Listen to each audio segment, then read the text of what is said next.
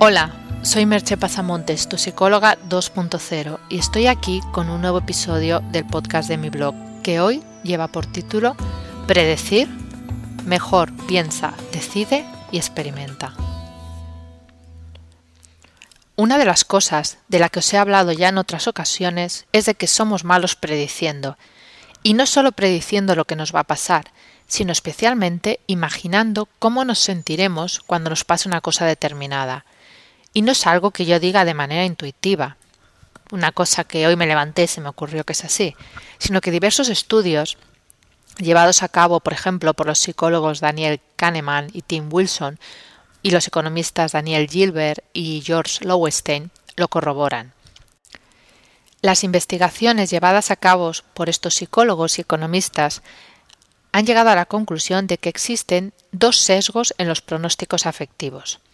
Cuando pronosticamos la felicidad que nos traerá un determinado bien o acontecimiento futuro, solemos sobreestimarlo. Al contrario, solemos exagerar el grado de infelicidad que nos traerá una posible desgracia. Esto nos pasa en ocasiones más o menos a todos, pero también hay personas que viven más inmersas en una de esas tendencias. Veamos algunos ejemplos. En el caso del sesgo hacia lo negativo, podemos encontrar numerosos casos. Algunas personas sufren de ansiedad porque de manera inconsciente se dedican a imaginar escenarios de futuro terribles y cómo de mal lo pasarán cuando eso ocurra. Lo curioso del caso es que no solo esos escenarios imaginados no suelen ocurrir nunca, sino que además, en el caso de que ocurran, la reacción de la persona suele ser mucho mejor de lo que ella se esperaba. Incluso en casos extremos, como la pérdida de un ser querido, pasado un periodo de dolor razonable, la persona suele encontrarse mucho mejor de lo que pensó cuando sucedió el lance. Incluso hay quien llega a sentirse culpable por ello, por sentirse, digamos, demasiado bien. Ni qué decir que cuando suceden males no tan terribles como la muerte, como puede ser una separación, la recuperación suele ser mucho más rápida de lo que la persona pronosticó. Y si eso hoy en día no sucede con la pérdida de un empleo, es por la dificultad de encontrar uno nuevo, no por la pérdida en sí misma. En este caso, como en el siguiente, lo interesante es darse cuenta de si es una tendencia o algo que nos sucede de vez en cuando, o solo en algunas áreas de nuestra vida. Es un modo de conocernos mejor. El otro ejemplo, que sería el contrario, es el del sesgo hacia lo positivo. Personas que piensan que en cualquier situación futura, por dura que sea, tendrán una gran capacidad de reacción o les causará una gran satisfacción. Y luego, cuando se encuentran en la situación y se dan cuenta de que no contaban con tantos recursos como se pensaban, o no resultaba tan satisfactoria, evidentemente se llevan un chasco. Ni qué decir tiene que gran parte de la sociedad de consumo se basa en este sesgo, ya que solemos creer que poseer esa nueva adquisición nos dará una enorme satisfacción, y nos la da durante un tiempo, pero suele ser más breve y menos intenso de lo esperado. Peor es el caso de quien sobrevalora sus capacidades y lo lleva al extremo. En situaciones extremas, como lo que está sucediendo con las escaladas al Everest organizadas, puede tener consecuencias funestas. Cada año mueren personas que pagan a guías para que les ayude a llegar a la cima, sobrevalorando mucho sus propias capacidades y falleciendo algunas de ellas de agotamiento. Evidentemente, la mayoría de casos no son tan terribles. Pero algunas de las situaciones que estamos viviendo en esta crisis parten de ese optimismo naif, de que las cosas van a ir bien y que si no, sabré cómo hacerles frente. Y luego, cuando llega el momento de la verdad, lo que sucede es que no sabemos cómo hacerles frente. No estoy diciendo con esto que no podamos hacer planes, tener deseos o anticipar situaciones futuras.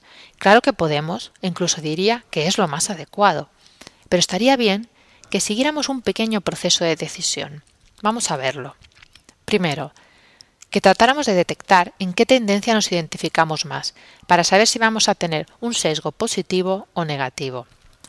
En segundo lugar, que recordemos situaciones pasadas, pues aunque situaciones pasadas no predicen situaciones futuras, nos pueden dar una idea de cómo hemos reaccionado en según qué casos, sobre todo si nos fijamos en cosas no muy alejadas en el tiempo. Tercero, que miremos con qué elementos contamos para tomar la mejor decisión y que hagamos caso de nuestra intuición. Recordar mucho esto de la intuición. La intuición falla mucho menos de lo que pudiéramos pensar. En cuarto lugar, si se trata de una decisión importante, piensa en un plan B. Como dicen los ingleses, just in case. Quinto, una vez llegado a este paso, lánzate y experimenta. Solo cuando estés viviendo la situación sabrás de verdad qué te reporta. Y en sexto lugar, si te has equivocado, rectifica y ajustate a los nuevos datos que tienes. Esto lo he comentado también en varios podcasts de cómo rectificar si hemos tomado una decisión equivocada. No sé cuál será el resultado de todo este proceso, pero seguro que será mejor y más provechoso que estar prediciendo solo en tu cabeza sin hacer nada. Primero, porque te habrás movido en alguna dirección, no estarás bloqueado por la parálisis del análisis. Además, habrás tenido una experiencia real de algo, con lo que tendrás sensaciones reales de cómo te has sentido.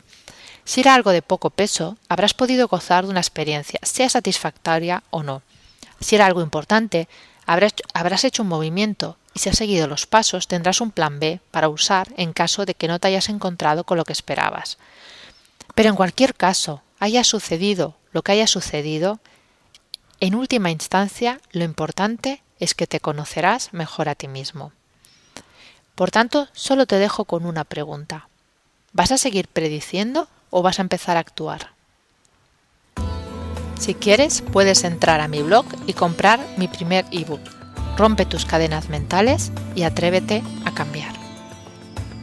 Si requieres de mi ayuda para tu vida personal o profesional, contacta conmigo por email en agendamerche.gmail.com o por teléfono en el 664 436 969. Hasta aquí el podcast de hoy y nos escuchamos en el próximo podcast. Bye bye.